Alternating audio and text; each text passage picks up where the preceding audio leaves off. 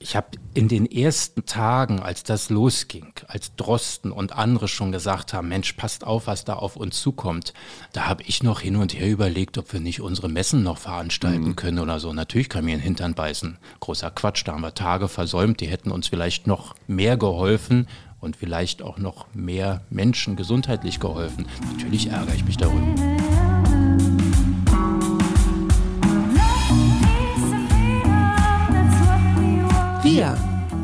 Arbeit, Leben, Liebe. Der Mutmach-Podcast der Berliner Morgenpost.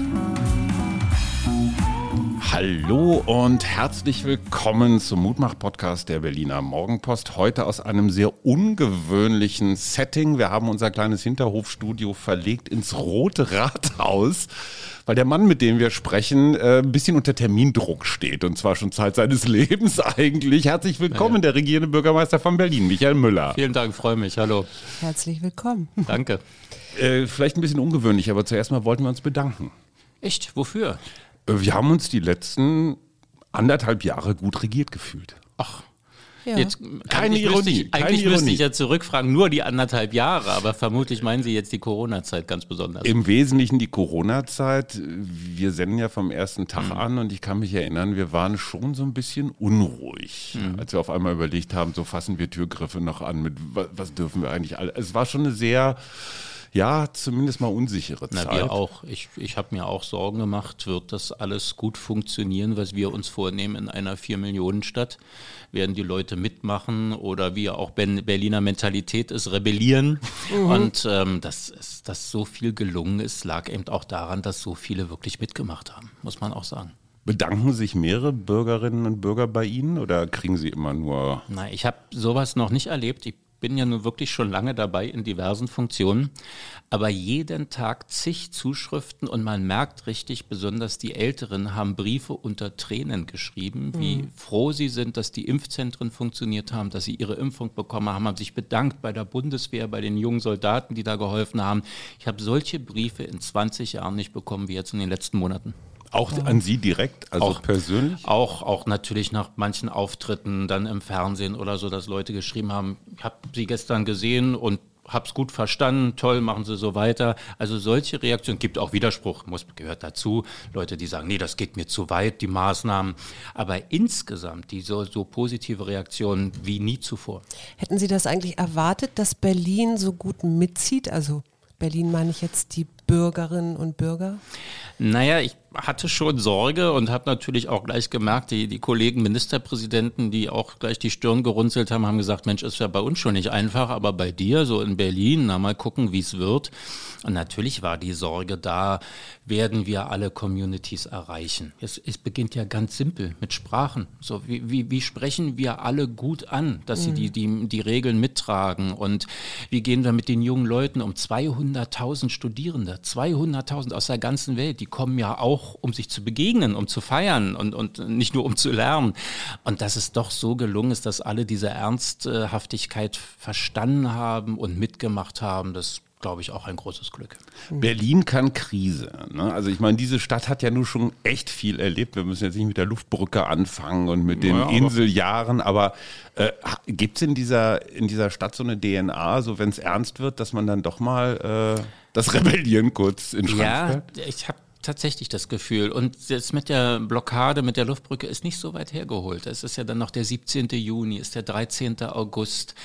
Auch ja der Mauerfall eigentlich ein Glücksmoment, wo aber ja auch viele Biografien in dem Moment, Lebensläufe zerstört wurden, dann ja auch und viele neu anfangen mussten.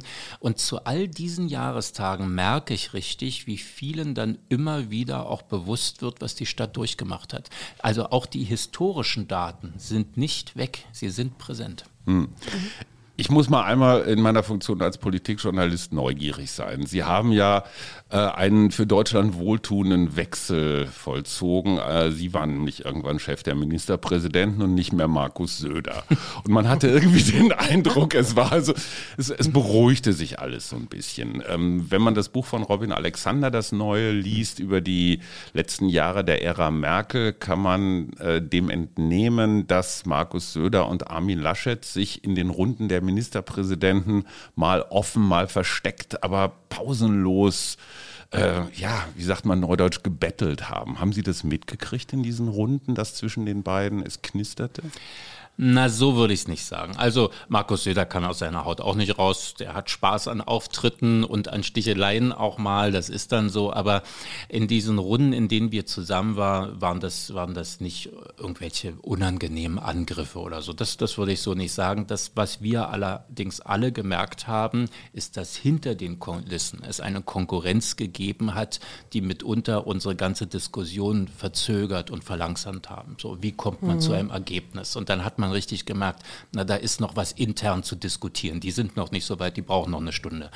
Und ähm, das, das hat mitunter aufgehalten und auch mal genervt, sage ich, aber so, so offene Auseinandersetzungen waren es in den MPKs nicht. Wie hält, Laschet hat ja einmal tatsächlich versucht, Entschuldigung, alle Ministerpräsidenten so zusammenzubringen, weil Söder mit dem Kanzleramt schon irgendwelche Ausgangssperren vereinbart hatte, die Laschet dann wiederum nicht hinnehmen wollte. Sie waren Teil dieser kleinen Verschwörung. Äh, äh, Söder wurde dann vor vollendete Tatsachen gestellt, dass sein Plan, den er mit Helge Braun ausgeheckt hatte, nicht funktionieren würde. War das ein kleiner Triumph oder? Ach, na Triumph, aber natürlich, das geht auch nicht. Ähm, Ministerpräsidenten kämpfen alle für ihr Land. So und kämpfen alle für einen guten Weg. Und dann geht es nicht, dass man stundenlang zusammensitzt. Und vor diesen Ministerpräsidentenkonferenzen gibt es ja noch tagelange Vorbereitung. Wir sind noch tagelang in Schaltkonferenzen zusammen gewesen, um dann diesen Tag vorzubereiten. Und während wir noch vorbereiten oder dann sagen, jetzt haben wir hier aber ein Papier, das können alle mittragen, wird öffentlich was anderes verkündet. Mhm. Und da haben dann doch ein paar Laschet und auch andere haben gesagt, so jetzt ist mal gut. Erzieherische jetzt, jetzt machen wir, jetzt kommt hier mal eine Grenze rein und wir orientieren uns an dem, was wir miteinander verabredet haben. Mhm. Äh, wie hält man denn das eigentlich durch? Weil ich meine, solche Konferenzen gehen ja dann manchmal sieben Stunden und bis tief in die Nacht ja. und so. Wie schaffen Sie das? Naja, das ist in anderen Konferenzen ja auch so. Also, und wir sind ja alle auch ein bisschen trainiert. Keiner wird ja von heute auf morgen Ministerpräsident und muss dann auf einmal sieben Stunden Konferenz machen, sondern das ist ja ein, ein Weg, den man geht und man ist gewohnt, dass es auch lange Tage, lange Sitzungstage gibt und damit kann man auch gut umgehen, muss Aber man hat, sagen. Hat, haben Sie da einen Trick? Also ich, ich stelle mir so vor, dass das dann wahrscheinlich noch weiter dreht. Also auch wenn man vielleicht ja. jetzt erstmal einen Kompromiss gefunden hat, aber dass es ja dann auch ist das jetzt in Berlin für Berlin eigentlich so richtig äh, machbar oder ne? Also Sie haben völlig recht. Das, es ist, äh, Klaus Böger hat es mal, unser früherer Schulsenator hat es mal gut formuliert, manchmal kommt man nach Hause und da sitzt nur die Hülle, mhm. äh, weil der Kopf ist noch woanders. Und das ist so und man kommt dann auch aus diesen Konferenzen, die auch anstrengend sind, ganz besonders diese Videokonferenzen, es ist unangenehm, es klirrt, es halt, ständig hat einer sein Mikrofon an und quatscht dazwischen, dann muss der ermahnt werden und so, also es strengt auch an, es ist eine Konzentrationsleistung, dann denkt man, man hat es gut gemacht und schon im Auto auf dem Weg nach Hause hört man in den Nachrichten, das vergessen, das nicht gut, da widerspricht einer und natürlich mhm. arbeitet das zu Hause weiter. Mhm. Und haben Sie da irgendwelche Tricks dann auch mal zu sagen, so okay, das ist jetzt meine Arbeit und die lasse ich jetzt äh, im Roten Rathaus und zu Hause ist zu Hause? Oder? Nee, das fällt mir schwer. Also das, das ist ja nicht nur mein Beruf, sondern das ist auch mein Leben. Mhm. Das ist so die, die Politik und auch Berlin, das ist mein Leben. Und dann zu sagen, so jetzt bin ich zu Hause, jetzt, jetzt war's das, das kann ich nicht.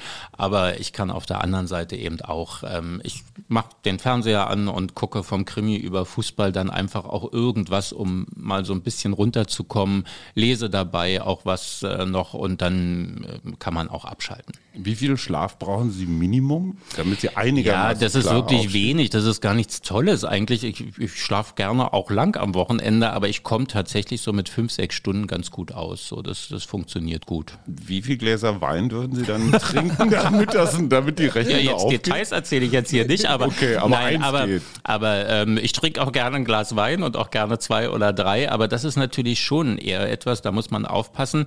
Viele unterschätzen, glaube ich, die physische Belastung mhm. in der Politik. Mhm. Also jetzt gar nicht mal unabhängig von mir, wenn die Bundeskanzlerin 16 Jahre im Amt, sieben Tage Wochen, 14, 16 Stunden, wenn die das bewältigt, muss man mal einordnen, was das auch physisch heißt. Und dann, man muss auch ein bisschen fit sein, man muss auf sich achten, also jeden Abend durchfeiern und dann am nächsten Morgen geht es weiter. Das funktioniert nicht.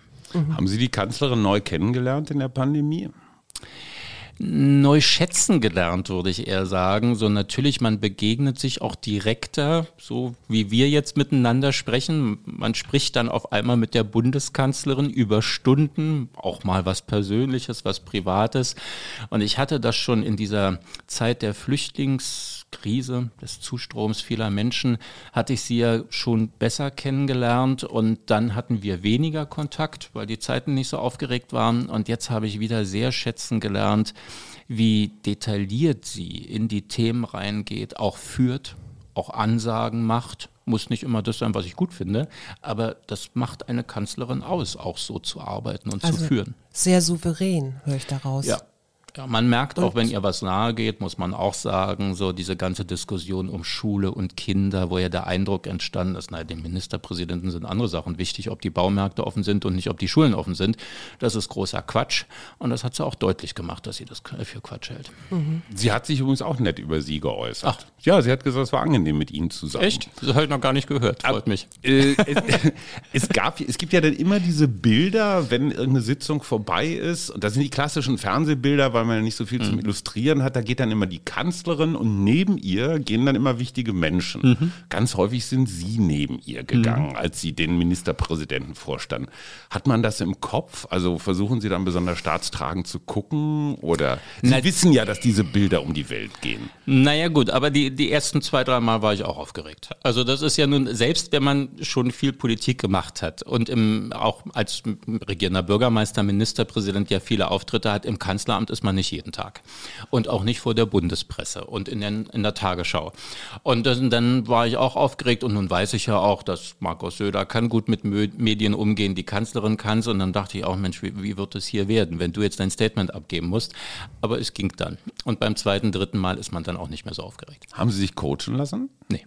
Nee, das ist, ähm, ich habe tatsächlich zu Beginn, als ich Fraktionsvorsitzender war, also ist jetzt, weiß nicht, 15 oder 20 Jahre her, da hatte ich mal ein richtiges Medientraining. Also auch so, weiß nicht, wie guckt man in die Kamera und äh, sitzt die Brille und so, das habe ich mal richtig gemacht und äh, wie fängt man eine Rede an und wie beendet man sie, aber seitdem nicht mehr. Mhm. Ist dann viel Übung. Was würden Sie sagen, ist Ihre größte Stärke?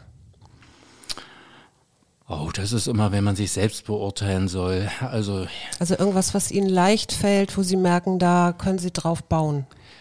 Also was ganz gut in aller Regel gelingt, sind die Reden. Mhm. Ich rede ganz gerne, mir macht es auch Spaß. Ich habe keine Angst am Redepult und vor Mikrofon. Und ähm, das haben mir schon viele gesagt, dass ich offensichtlich auch so rede, dass man mich versteht. Mhm. Also es, ist, es hört sich immer so simpel an, aber wenig Fremdwörter die Sätze so, dass man sie gut nachvollziehen kann, nicht immer alles ineinander verschachtelt und so. Es sind solche Kleinigkeiten, aber in der Politik ist die Rede wichtig. Mhm. Und ähm, ich, offensichtlich ist es so, dass das ganz gut gelingt. Würden Sie denn sagen, dass diese Stärke, also Kommunikation, ja, im Grunde, äh, dass Ihnen das geholfen hat, jetzt in der Pandemie ähm, für Berlin äh, die Maßnahmen auch zu formulieren, ja. zu weiterzutragen, sodass der Bürger da auch mit und die Bürgerin mitkommen kann? Ja, sicherlich. Also ähm, das ist ja eben auch ausgedrückt worden in Zuschriften, in Briefen oder so, dann nach den Fernsehauftritten, dass Menschen sich melden und sagen, nee, das war gut, okay, ich, ich hab's verstanden, ich gehe den Weg mit, auch wenn ich nicht alles rund und richtig finde, aber ich gehe den Weg mit. Natürlich hilft das. Aber das war jetzt natürlich für alle Ministerpräsidenten wichtig, die Maßnahmen gut zu kommunizieren, möglichst viele mitzunehmen und das hat ja auch in aller Regel gut funktioniert als, als Wähler, der ja nicht nur in Berlin, sondern auch im Bundes, äh, den Bundestag wählt, brauche ich von Ihnen noch eine kurze Beratung. Sie haben ja auch Armin Laschet kennengelernt, der nun ein relativ großes Bundesland kommandiert. Kann der Kanzler? Ja, natürlich. Also es, kann er das nicht, also wenn wir jetzt, wenn wir über das Handwerk sprechen, ja. ist es ja was anderes, wie ich das politisch einordne. Aber natürlich, ein Ministerpräsident von Nordrhein-Westfalen kann, wie ein Bundesminister, wie andere Ministerpräsidenten, kann natürlich so eine Rolle auch ausfüllen und kann es handwerklich. Wie ein regierender Bürgermeister auch? Auch, hat es ja auch schon gegeben. Es hat ja Regierende gegeben, die wichtige bundespolitische Rollen gespielt haben, wie Willy Brandt und Richard von Weizsäcker. Ähm, natürlich, äh, man lernt lernt auch ein, äh, es hört sich vielleicht wieder merkwürdig an, aber man lernt auch ein Handwerk, wie man bestimmte Dinge macht. Und ich finde auch, es schadet nicht. Ich ich komme mir manchmal selbst sehr alt vor, wenn ich das sage, aber dieser alte Spruch eben vom Kreissaal in den Hörsaal und dann in den Plenarsaal, das ist ein Lebensmodell, was ich nicht grundsätzlich glücklich finde, weil Lebenserfahrung und Dinge zu lernen schadet in aller Regel nicht auch in anderen Berufen, nicht? Sagt der gelernte, sagt der gelernte Drucker Michael Müller. Ja, ich habe eigentlich gelernt, habe ich im Bürokaufmann in einem kleinen Metallbetrieb eine kaufmännische Ausbildung gemacht und als ich da gemerkt habe, mir macht es Spaß, in kleinen Betrieben praktisch alles zu machen. Ich habe als Bürokaufmann musste ich Tresore mit ausliefern und so etwas. Mhm und habe den Fahrdienst für die Monteure gemacht. Als ich das gemerkt habe, hat mein Vater gesagt, du, na dann überleg doch mal, was mit der Druckerei wird. Und dann habe ich bei ihm das alles noch setzen und drucken gelernt und wir haben dann 15 Jahre auch zusammengearbeitet. Jens Spahn hat gesagt, ganz am Anfang der Pandemie, wir werden uns hinterher das eine oder andere verzeihen müssen. Müssen Sie wem was verzeihen?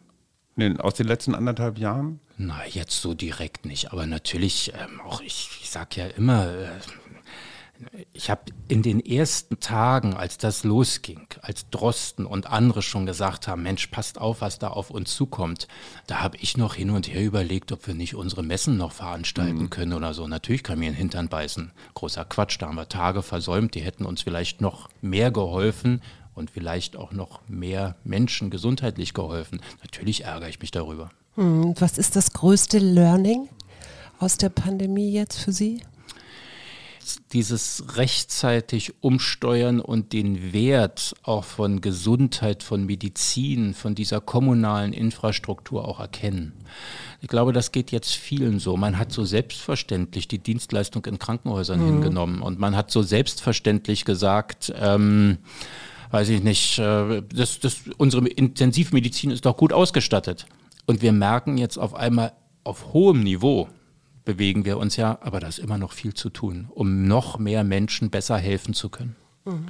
Und wie ist es mit der mentalen Gesundheit? Weil ich, das ist ja auch ein Thema, das auch nochmal sehr stark jetzt so in den Vordergrund getreten ist, ne? mit Depressionen, mit Angststörungen. Ja, das, das wird ein Punkt sein, der uns denke ich, noch lange beschäftigen wird. Wir sind eben längst noch nicht über die Krise drüber weg und wir haben sie noch längst nicht komplett verarbeitet. Es wirtschaftlich wird noch einiges passieren, wenn die Kurzarbeit ausläuft und viele Förderprogramme und auch, wie Sie es beschreiben, in der Verarbeitung dieser Situation ja schon allein durch die, bei den Erkrankten ist ja noch, äh, wird es noch schlimme Situationen geben, die zu bewältigen sind, aber auch für die Kinder, für die Jugendlichen. Studenten, muss man auch mal sagen, die haben anderthalb Jahre zu Hause gesessen, haben die Uni nicht von innen gesehen. Das macht ja was mit mhm. einem. Hatten ihren Job verloren, sitzen in der WG und haben keine Uni. Ähm, und da wird noch viel aufzuarbeiten sein, viele Traumata, glaube ich, äh, auch in den Familien. Da ist noch längst nicht alles überwunden. Haben Sie da schon äh, Vorstellungen, wie man das jetzt als Gesellschaft wuppen kann? Nein, ich habe nicht das Patentrezept, aber natürlich auch wieder diese Normalität zurückzugewinnen, bedeutet ja nicht nur Unternehmen eine Perspektive bieten, sondern ich bleibe mal bei dem Beispiel der Studierenden. Es bedeutet ja wirklich wieder Anschluss zu finden mit seinem Lebensmodell, wieder das verwirklichen können, was einem wichtig ist und dass wir das schnellstmöglich ermöglichen. Das, glaube ich, ist jetzt unsere Hauptaufgabe und dass wir es eben auch gut absichern. Dieses Thema Einsamkeit, äh, was sich ja in vielen Gesellschaften auf unterschiedliche Art und Weise äh, niedergeschlagen hat. Haben Sie das persönlich auch mal erlebt? So ein Moment, wo Sie gesagt haben, Mann, Mann, Mann, jetzt lastet hier das Schicksal von vier Millionen Menschen auf meiner Schulter und ich fühle mich einfach nur allein mit dieser Aufgabe? Darf man als Politiker nicht sagen, ich weiß. Na, Einsamkeit, aber natürlich schon auch, auch ein Druck, ein, ein, und eine, ja, eine bedrückende Situation, ganz schlimm eben auch immer in den Krankenhäusern. Das ist so, ich war mit Olaf Scholz einmal in der Charité, war alleine da und uns wird dann auch gezeigt, äh, was, was die Pflegekräfte da leisten. Man sieht, wie die Apparate arbeiten und in dem Moment wird einem bewusst, dafür bist du verantwortlich, möglichst viele Menschen davor zu bewahren. Und das ist ein doch ein erheblicher Druck. Und ich natürlich im Freundeskreis hat äh, sehr schnell mit dem Ausbruch der Pandemie hat es äh, Todesfälle gegeben im Freundeskreis. Bis jetzt ähm, im weiteren Freundeskreis äh, gerade wieder jemand äh, verstorben. Und ähm, das, das ist bedrückend. Das ist nicht Einsamkeit, aber man merkt, was, was es auch mit einem macht und dass es eben nicht anonym eine Zahl ist, so und so viel Todesopfer, sondern dass es auf einmal ganz schnell an einen ranrückt. Und was passiert dann, wenn, wenn man dann sieht, ah, da kommt die Querdenker-Demo wieder, die man ja als in einer Demokratie auch zulassen muss, ne? weil das Meinungs fällt einem schwer. Ja. Haben Sie mit äh, Querdenkern mal diskutiert? Nein, also jetzt nicht in, in, so einer Situation jetzt einer Demo oder so, ja, aber natürlich. Der Ministerpräsident hat das ja. Der also hat sich, glaube ich, der ist, glaube ich, da mal direkt reingegangen. Nein, aber ähm, natürlich passiert einem das ja auf Veranstaltungen. Man sitzt auf einem Podium und dann ähm, beginnt die Fragerunde und auf einmal merkt man, das, da ist einer an, ganz anders unterwegs. Ähm, und dann ist das auch oft konfrontativ und ich halte dann auch gegen. Aber ähm, ja, es, ähm, vor allen Dingen, jedenfalls mir geht so, ich werde richtig wütend. werde richtig mhm. wütend, weil es ja nicht darum geht, dass einer mir widerspricht. Also das muss ich nun seit 20 Jahren ertragen, dass einer eine andere Meinung hat. Das gehört nun mal dazu. Aber da sind Leute unterwegs, die schlichtweg ja, negieren, dass es Opfer gibt, mhm. dass Menschen schwerst erkranken, dass Menschen sterben und das einfach beiseite und solche dümmlichen Geschichten, dass da Chips eingepflanzt werden mit der Impfung und so, da fällt es mir wirklich schwer, noch ruhig zu bleiben. Gab es Momente, wo Sie so richtig erschöpft waren und gesagt haben, also das hatten wir im Podcast ja. häufiger von unseren Hörerinnen, die gesagt haben, boah, ich kann nicht mehr?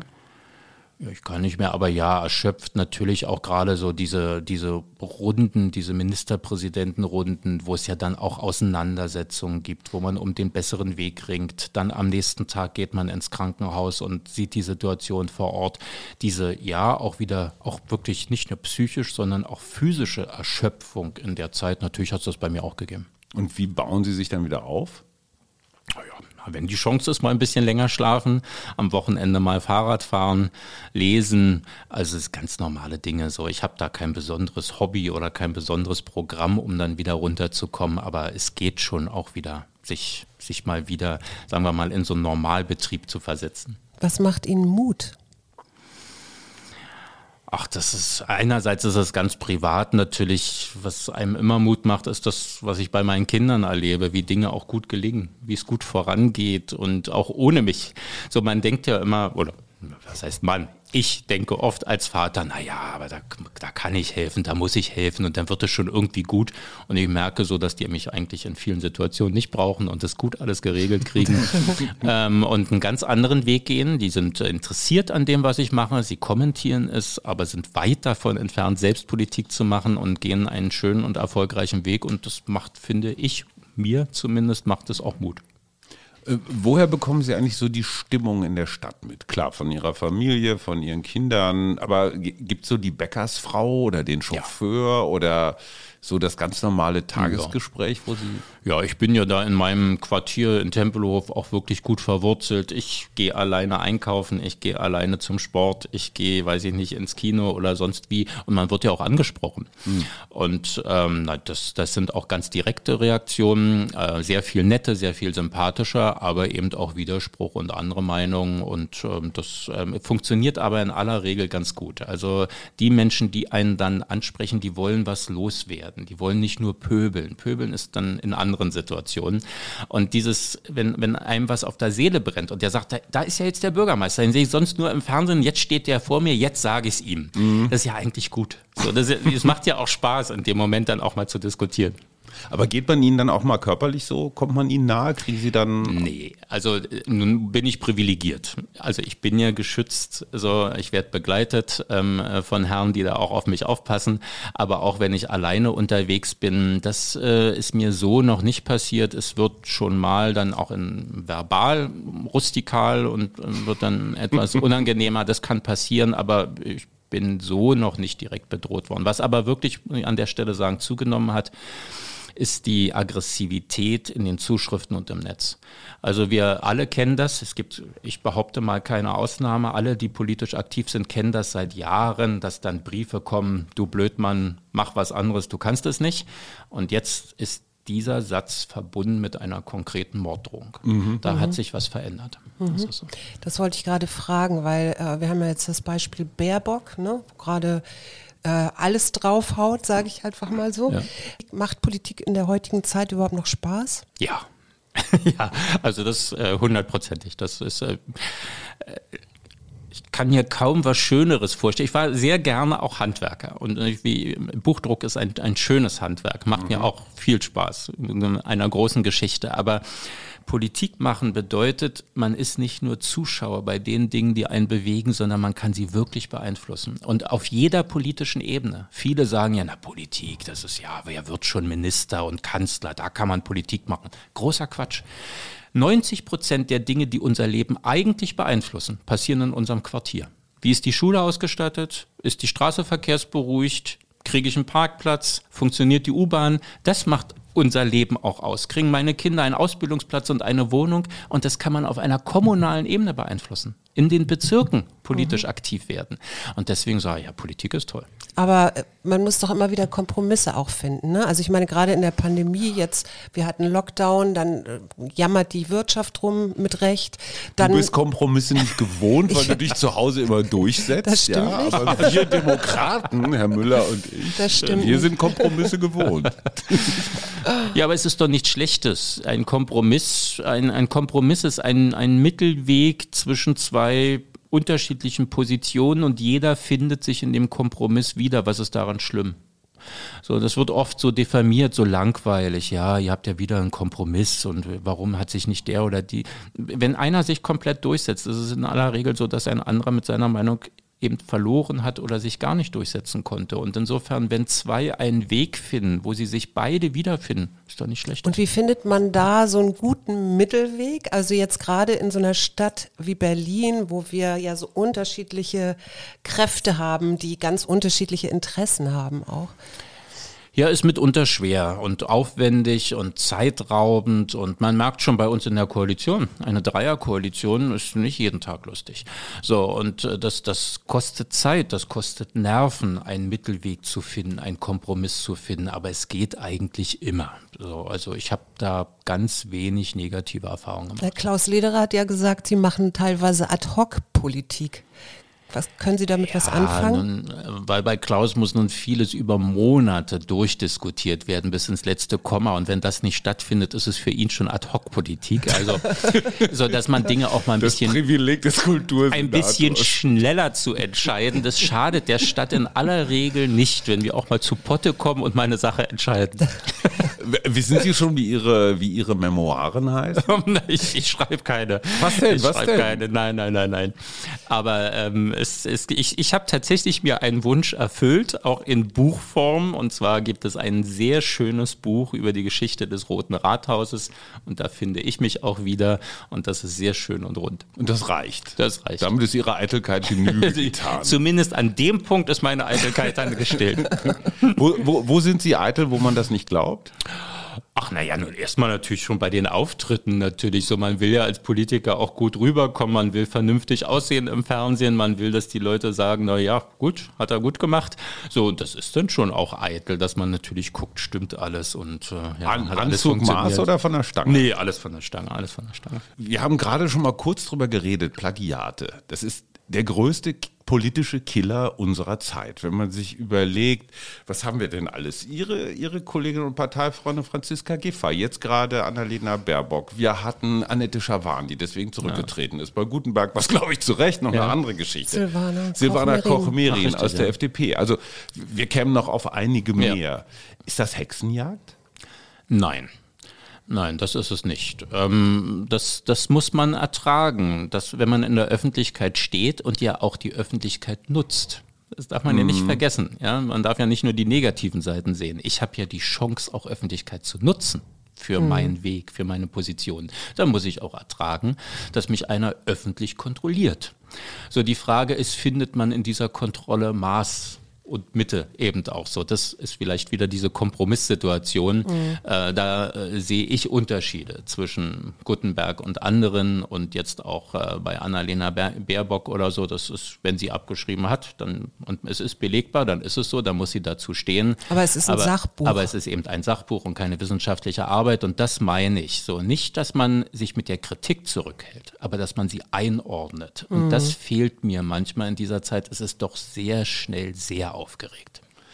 Deutschland muss sich in diesen Tagen und Wochen von drei großen Kräften verabschieden. Angela Merkel, die auf Abschiedstournee ist, bei Yogi Löw lief es nicht ganz so rund. Ja. ja, und Sie gehen auch als regierender oh, Bürgermeister. Na, na. Da in der Gruppe, na, erstaunlich ja, dass Sie mich da mit aufzählen. Ja, ich wollte Sie auch mal erröten sehen.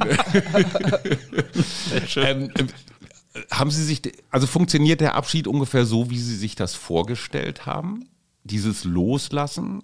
Auf einmal sind Sie nur noch kleiner Abgeordneter, haben irgendein ranziges Büro. Vielleicht hat die Fraktion noch gar nicht auf Sie gewartet.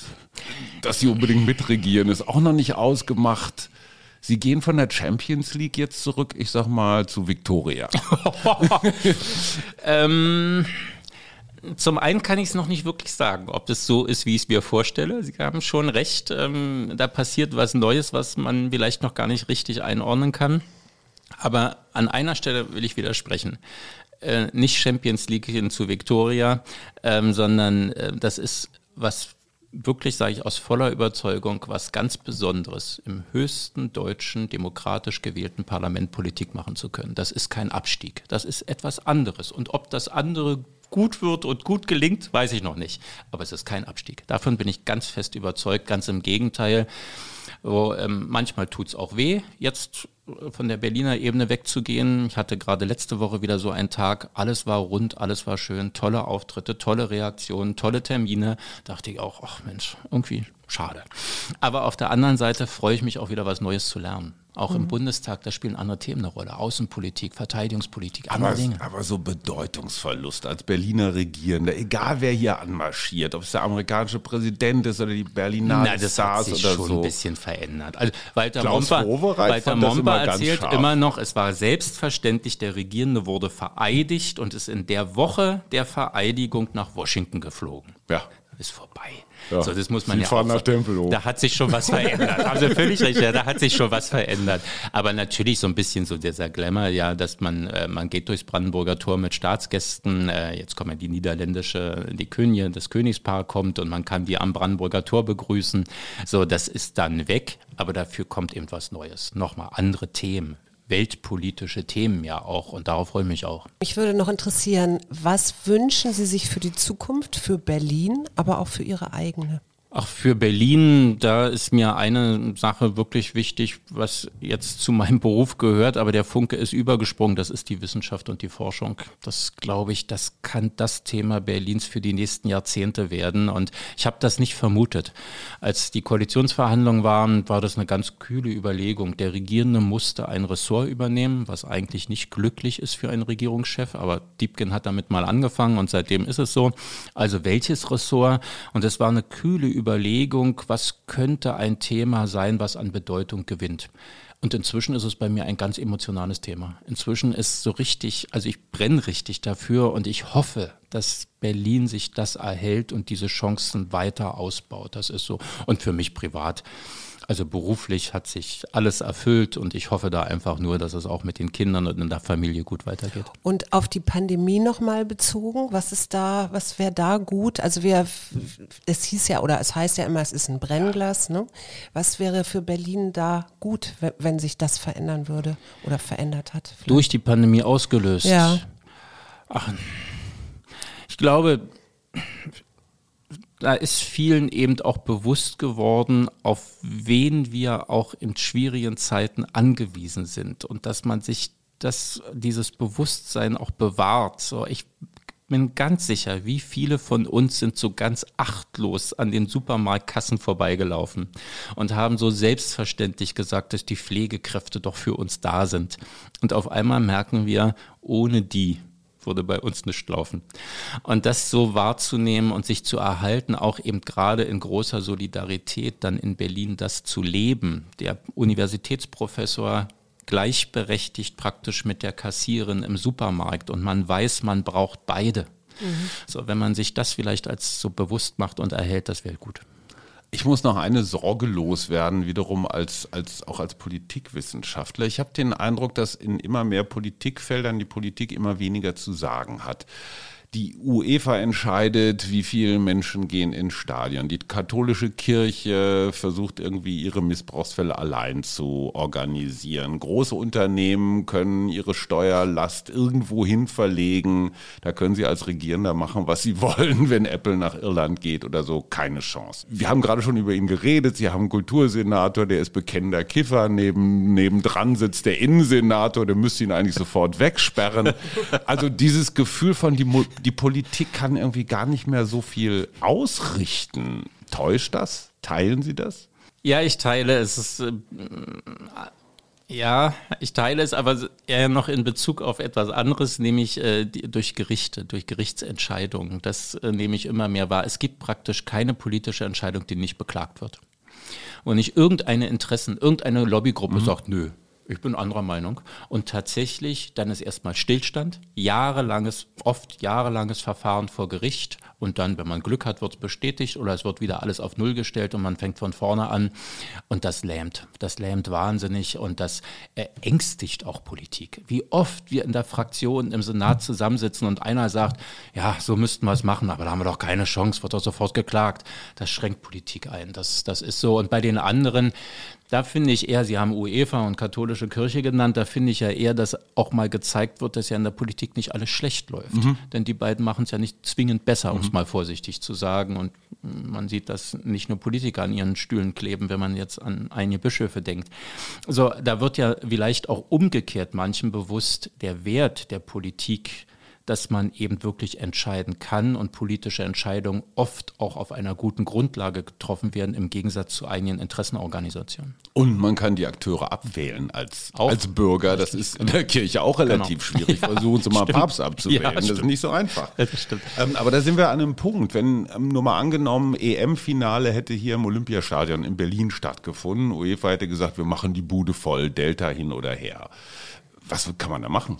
Naja, man kann schon, also gut, wir, wir haben mit unseren Verordnungen, mit unseren Gesetzen, können wir schon Dinge einschränken und regeln natürlich. Und ich habe das immer gesagt, in ein Stadion, wo 60.000 Menschen reinpassen, da können auch 15.000 oder 20.000 hingehen, weil das bedeutet mhm. ja dann, dass Abstand. man ein bisschen Abstand mhm. halten kann. Aber in ein Stadion mit 60.000 Plätze können nicht 60.000 Zuschauer. Das ist verantwortungslos.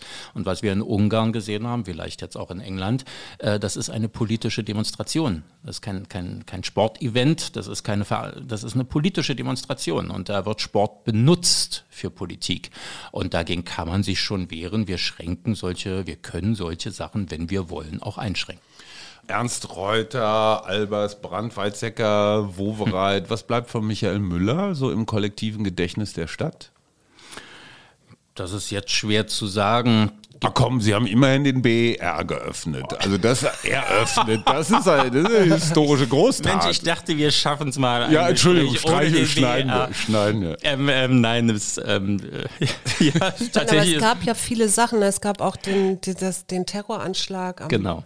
Breitscheidplatz. Also. Es war, die Amtszeiten sind nie einfach, da gibt es auch nichts zu jammern. Aber es war jetzt tatsächlich, ich bin sieben Jahre regierender Bürgermeister, da war tatsächlich alles dabei. Der Flüchtlingszustrom, den, den Menschen sehr schnell helfen zu wollen und zu müssen. Äh, der Anschlag auf dem Breitscheidplatz, jetzt anderthalb Jahre von den sieben Jahren, die Auseinandersetzung um Corona, ähm, da war schon alles dabei. Ich glaube, zwei Dinge habe ich auf jeden Fall ganz gut gemacht. Das eine war doch wieder umzusteuern in der Finanzpolitik, Geld auszugeben für die Stadt wir merken immer noch, was die Sparjahre auch angerichtet haben und das geht nicht ewig weiter. Und eben dieser ganze Wissenschafts- und Forschungsbereich, der hat sich wirklich doll entwickelt und ich glaube, das kann man auch mit mir verbinden. Wenn es gelingt, Olaf Scholz eine rote Ampel hinzukriegen, ist ja nicht ganz ausgeschlossen. Ne? SPD 20, Grüne 19 und naja, Christian Lindner macht sowieso alles mit. Ja, der kann nicht nochmal hinschmeißen. Den also kriegt das, man äh, billig. Das ging ja, nur genau. einmal, das Hinschmeißen. Und, und, dann, und dann sagt der Scholz, Mann, Michael, du bist ja ein netter Kerl, willst du nicht Minister werden? Welch, welches Ressort wird Sie reizen? Die Diskussion gab es schon mal und da ich den Fehler einmal gemacht habe, kann ich ihn auch zweimal machen. Also insofern, ähm, äh, ja, naja, das ist natürlich so, das ist so dieses, die, die Fee, die sagt, du kannst morgen ein Ministeramt, was hättest du denn gerne? Das ist ja nicht dann wirklich sofort gelebtes Leben, aber es gibt eben zwei Dinge, die mir aus der Berliner Erfahrung sehr wichtig sind. Das ist der Stadtentwicklungs- und Baubereich und das ist der Wissenschaftsbereich. So, das sind zwei Themenfelder. Es muss kein Ministeramt sein, mhm. aber ich würde gerne in diesen Bereichen auch was im Bundestag machen. Allerletzte Frage, Festessen. Also Sie dürfen sich das aussuchen. Was, was würden Sie sich aussuchen zu essen und zu trinken? So richtig ein, ein Gala-Diner zu Ehren von Michael Müller. Och, Sie werden bekocht. Tim Raue fragt. Das Lieblingsessen. Was ist Ihr Lieblingsessen? Nee, nicht, ist ah. ein bisschen festlicher. Na, also kommt er wieder gesagt, mit Currywurst. Nee, nee, überhaupt nicht. Nee, Currywurst esse ich gerne, aber das wäre nicht mein Festessen. Nein, was ich so richtig genieße, was so richtig schön ist, ist eigentlich über Stunden ein Tisch voller Vorspeisen. Mhm und die stehen lassen und mhm. einfach weiter quatschen, Wein trinken, immer wieder zuzugreifen zum Parmaschinken, zum Käse, zum Baguette, äh, zum Olivenöl, Tomaten und Mozzarella über Stunden so essen. Das macht mhm. mir Spaß. Also so ein bisschen mediterraner, genau. östlich. Genau. genau. Darf auch Hummus dabei sein. Und Darf auch, muss nicht die größte Portion sein, aber es geht. Haben Sie jemals überlegt, psychologische, ich sag mal, Unterstützung zu nehmen, so CEOs oder andere Meinen Sie, ich brauche die? Nein, aber das gehört einfach zum guten Ton. Ich will, ich will Ihnen meine Frau einfach vermitteln. Ne?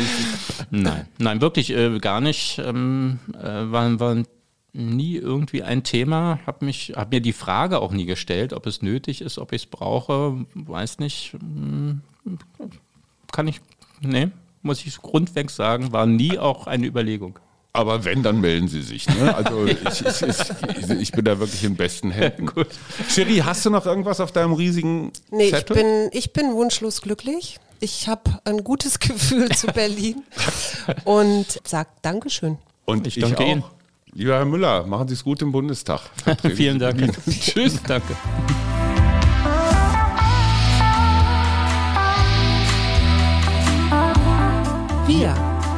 Arbeit, Leben, Liebe.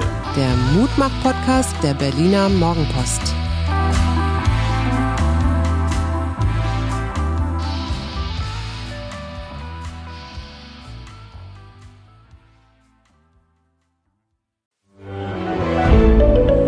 Ein Podcast von Funke.